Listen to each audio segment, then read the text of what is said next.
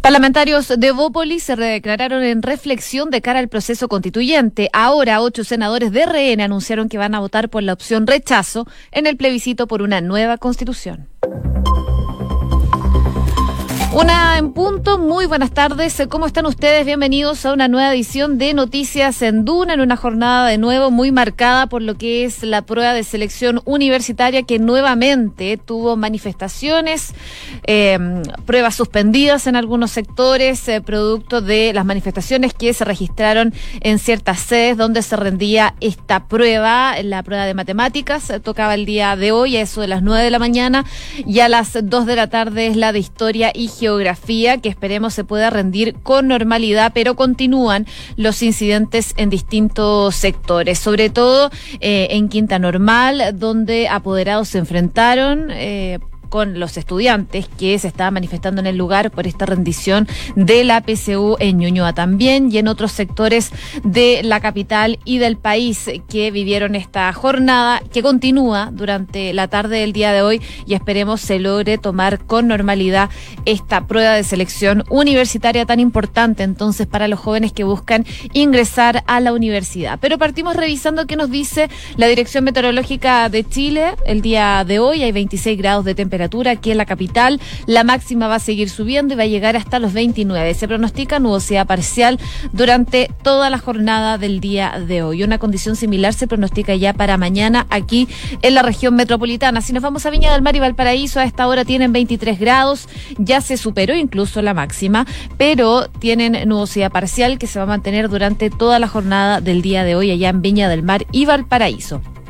Si nos vamos a Concepción, donde nos pueden escuchar en el 90.1 a esta hora 19 grados, espero una máxima de 20 durante el transcurso de esta jornada. Y por último, contarles en Puerto Montt, 16 grados de temperatura, se espera pronostica una máxima de 18, se espera nubosidad parcial y lluvia débil durante sobre todo la tarde de este día martes 7 de enero. Vientos de entre 25 y 40 kilómetros por hora se van a registrar eh, durante los, uh, las próximas horas allá en Puerto Montt.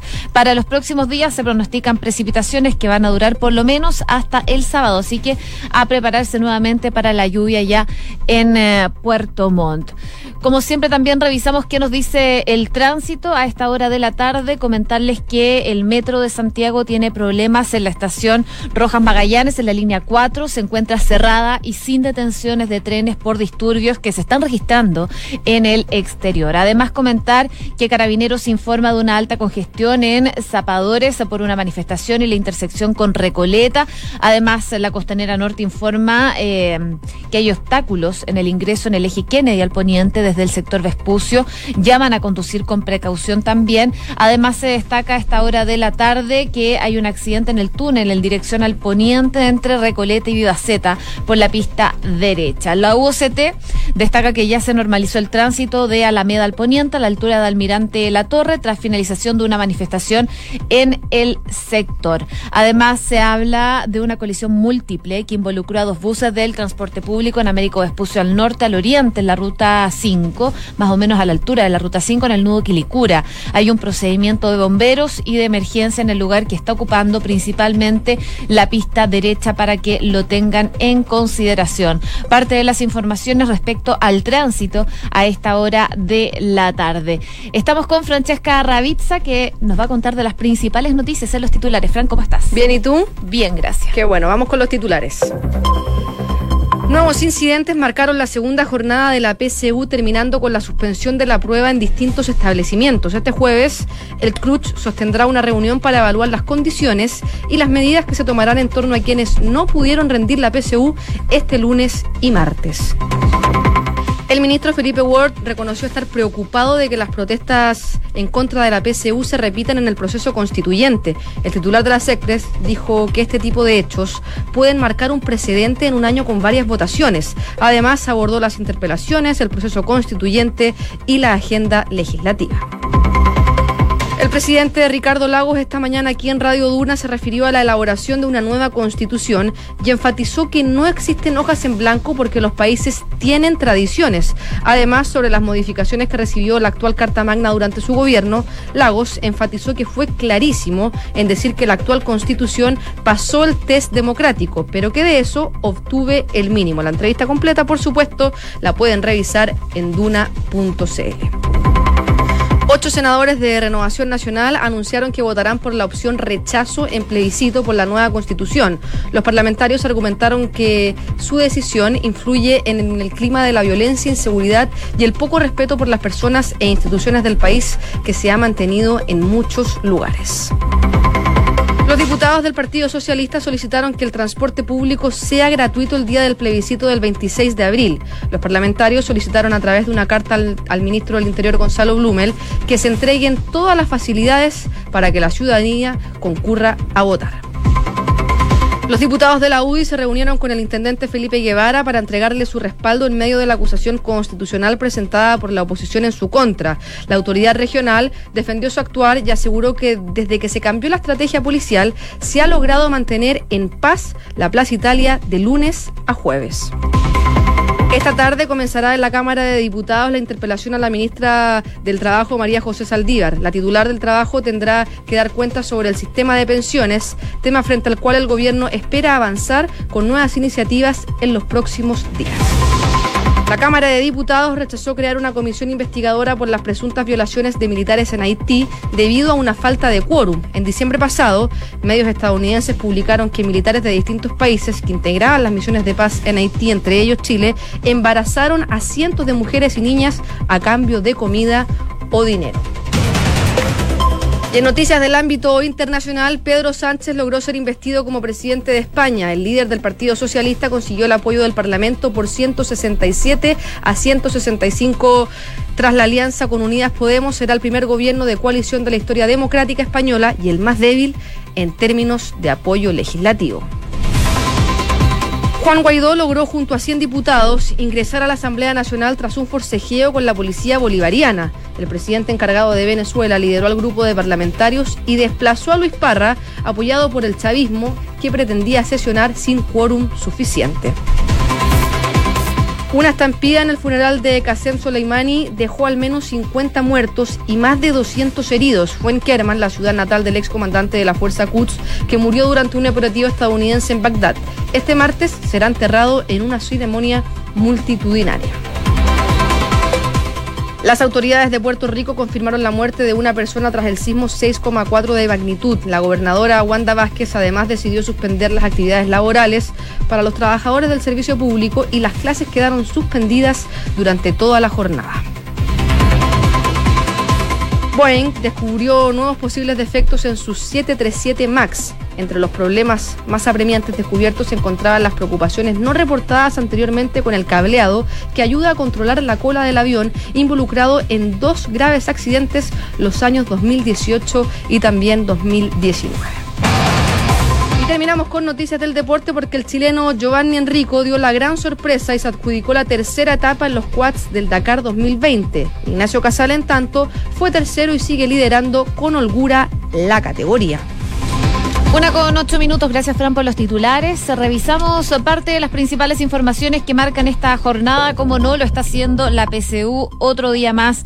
Ayer fue la prueba de lenguaje durante la mañana y de ciencias durante la tarde que marcaron la jornada el día de hoy es la de matemáticas e historia, a las dos y media. Bueno, la jornada del día de ayer fue bastante caótica, eh, hubo manifestaciones en distintos puntos, se suspendieron la, la prueba, la rendición de la prueba en distintos sectores del país y hoy día la jornada no es tan diferente.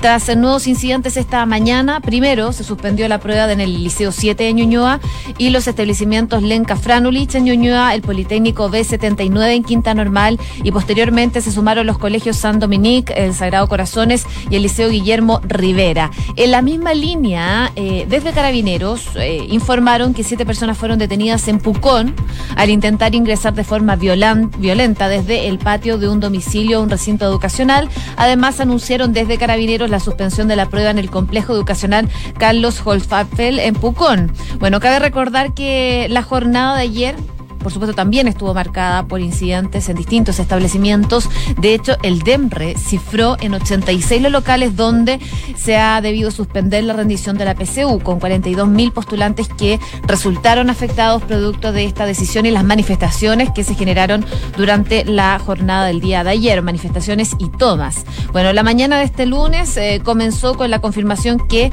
de los 659 recintos disponibles no funcionarían como sede dos liceos de Copiapó, de los cuatro que habían en esa comuna, y uno en Arica, uno en Valparaíso y otro en Quillón. Pero lamentablemente y producto de las manifestaciones que se registraron durante esta jornada, se suspendieron otros recintos, no solo aquí en la región metropolitana, sino que también en otras zonas del país.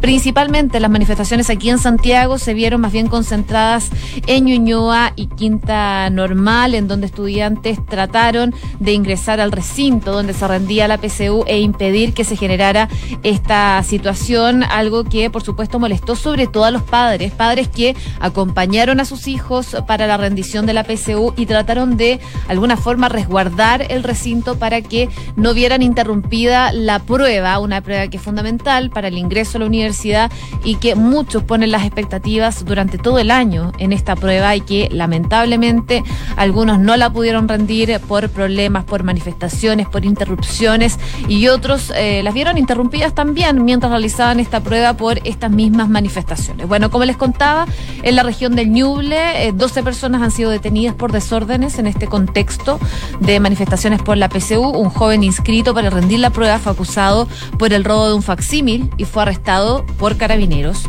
En la Araucanía, siete jóvenes fueron detenidos por protestas en el complejo educacional Pablo VI de Pucón, donde se suspendió el proceso de la PCU. En el resto de la región, eso sí, se continuaba por lo menos durante la mañana con normalidad este proceso. Vamos a ver qué pasa a eso de las dos y media de la tarde cuando tengan que rendir la prueba de historia.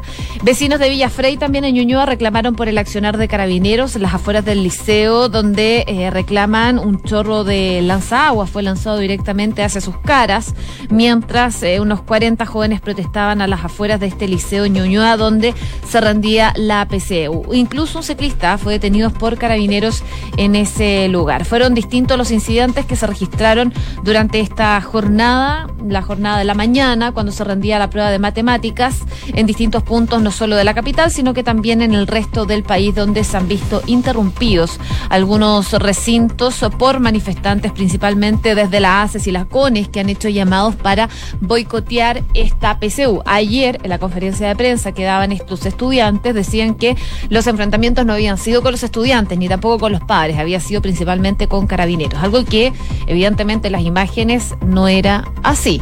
Bueno, vamos a ver cómo se desarrolla el resto de esta jornada. A las dos y media de la tarde parte la prueba de historia. Eh, esperemos que se desarrolle con total normalidad y los que quieran rendir esta prueba lo puedan hacer. Hoy día habló también el vicepresidente del CRUCH, Aldo Valle sobre la situación principalmente que se vivió el día de ayer. Y lo que decía es que eh, lo que tienen hoy día es que quieren hacer terminar más bien eh, bien este proceso, hacer que los jóvenes que se inscribieron, que cursaron el sistema escolar, rindan la prueba porque tampoco pueden cambiar las reglas del juego a estas alturas. También aseguró el rector que fue consultado si este 2020 sería el último año en que se rinde la PSU como método de admisión a la educación superior. Lo que dijo Valle es que tal como está diseñado los instrumentos de la PSU, él cree que es el último año que se rinde tal y como conocemos este proceso. Agregó que tienen que imaginar una transición verdadera que toma tiempo, el llamado es a la calma porque los cambios se van a producir. Y es que, tal como aseguró ayer en una conversación con la tercera, Aldo Valle dijo que no han sido indiferentes a las críticas de los estudiantes respecto de la PSU y dijo que convocó a un comité de expertos y a las organizaciones estudiantiles para revisar los instrumentos y proponer nuevos sistemas. Pero lo que tienen ahora es la PCU y esa se va a tener que rendir. Se está evaluando, el jueves van a tener una reunión en el CRUCH para ver cómo sigue de ahora en adelante respecto a la situación de los jóvenes que no pudieron rendir esta prueba, ya sea por las manifestaciones, porque se les interrumpió, porque se suspendió. Bueno, esa situación se va a ver el jueves.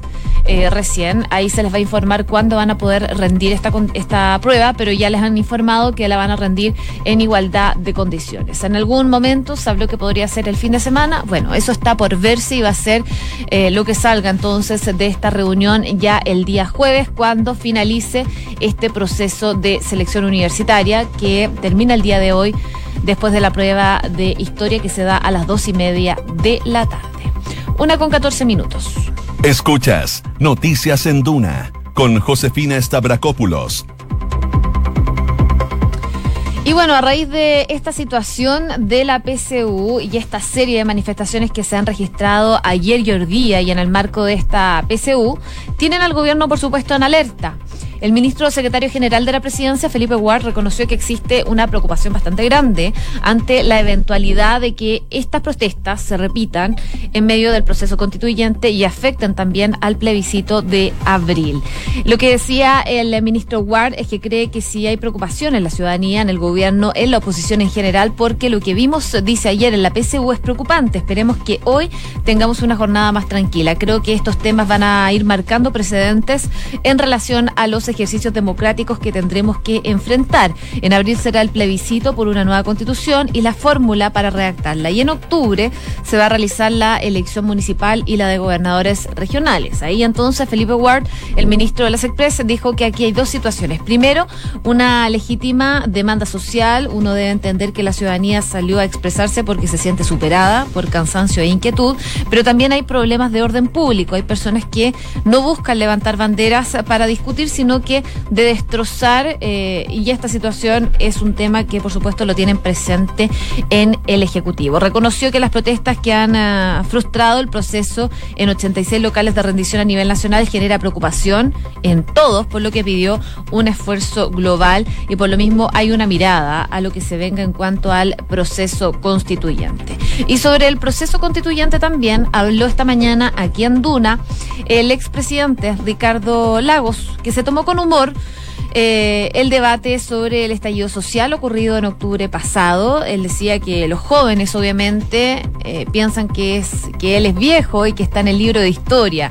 Bueno, era parte del diálogo que tuvo el expresidente Ricardo Lagos esta mañana en Hablemos en Off. También se le consultó sobre, como les decía, el proceso constituyente. Esto fue lo que dijo. Yo fui clarísimo en decir esta constitución pasa el test democrático, es el mínimo. Pero yo no estoy de acuerdo con un Estado subsidiario. Esta es una constitución en que le dicen a usted, todo sindicato tiene derecho a negociación colectiva con la empresa, punto. ¿Sabe lo que le están diciendo? Que está prohibido tener negociación por rama. Y muchos piensan que la forma lógica es negociación por rama. Pero cuando usted negocia por los trabajadores textiles o por los trabajadores metalúrgicos, le da un poder a esos sindicatos muy grande. Entonces esta constitución lo prohíbe y lo llevó a la categoría constitucional. Como las AFP las llevó a la categoría constitucional, pero dígame usted. Entonces, lo que yo estoy diciendo es esto. Obtuve el mínimo para pasar el test democrático. Ahí entonces las declaraciones del eh, presidente Ricardo Lagos, en donde le preguntaban sobre las modificaciones que se realizaron en su gobierno a la actual constitución que rige hoy en día en nuestro país. Él hizo eh, y dijo que bueno, se hizo cambios, eh, dijo que pasó el test democrático con los cambios que se hicieron a la constitución actual, pero que obtuvo el mínimo. En el fondo que hay que ir un poco más allá. Pero también el presidente Ricardo Lagos fue claro en cuanto a la elaboración de una nueva constitución en que no existen hojas en blanco porque los países tienen tradiciones y esas tradiciones finalmente se respetan. Es parte de la conversación que tuvo el expresidente Ricardo Lagos esta mañana en Duna, en donde también se refería a la crisis social y las manifestaciones que ocurrieron en las últimas horas en establecimientos donde se rinde la PSU. Y ahí entonces fue cuando eh, Ricardo Lagos dice que él cree que el tema central tiene que ver con eh, sobre cómo eh, se selecciona cómo se garantiza el acceso. Y uno le ha tocado ver muchas cosas, dice Lago, desde el bachillerato. Después sí, eso es cierto, me tocó como secretario general de la Universidad de Chile estar en los inicios de que el sistema se va a hacer. Parte de la conversación entonces esta mañana en Hablemos en Off del expresidente Ricardo Lagos, que habla entonces de una nueva constitución y también de lo que ha dejado esta crisis social y la situación con la PSU el día de ayer y el día de hoy. Una con 19 minutos. Noticias en Duna con Josefina Stavrakopoulos. A ver, les contábamos durante la jornada del día de ayer que algunos diputados de Bópolis se declararon en reflexión y dejaron en pausa de alguna forma su postura de cara al plebiscito del 26 de abril. Esto contrario a la postura a favor de una nueva constitución en el eh, partido que habían anunciado ya en noviembre. ¿Qué pasó? Bueno, hablan del poco compromiso de la oposición en su rechazo a los hechos de violencia. Y por lo mismo entonces algunos legisladores de Bopoli habrían manifestado esta situación. Se trata de Luciano Cruzcoque, eh, Andrés Molina, Sebastián Álvarez y Pablo Cas, quienes se manifestaron en, en estar en reflexión o en estado de preocupación en cuanto al proceso constituyente. Hoy día a la mañana estuvo Francisco Undurraga, diputado de Evópoli, expresidente también del partido, y habló sobre esta reflexión de los miembros de su partido de cara a una nueva constitución. Consultado si esto podría ser un guiño eh, en cuanto a las relaciones que están teniendo con la UDI dentro de Chile Vamos, él no negó tajantemente. Eh, la verdad es que aquí hay que dramatizar todo este tipo de hechos. Aquí las reflexiones no son como guiños para la galería ni son mirando las encuestas. Aquí nosotros actuamos y yo conozco a, a los cinco miembros de la, de, la bancada nuestra muy profundamente y son personas que efectivamente son muy coherentes y muy consecuentes con lo que ellos sienten y piensan.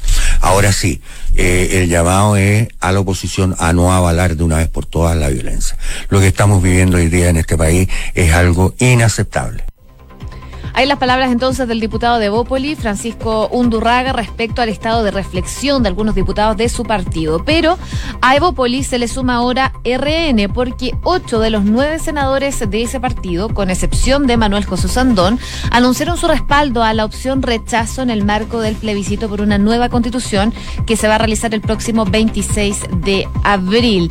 Bueno, los parlamentarios argumentaron que su postura se basa principalmente en el clima de violencia, inseguridad y poco respeto por las personas e instituciones del país eh, que se ha mantenido en muchos lugares. Los firmantes de esta declaración, eh, todos senadores de Renovación Nacional, dijeron que han eh, llegado a la convicción de que la mejor manera de que Chile y los chilenos vuelvan a recuperar el respeto, la paz y la confianza en el futuro es rechazar la idea de una constitución que parta de una hoja en blanco. Eso sería un error, dijeron entonces desde RN.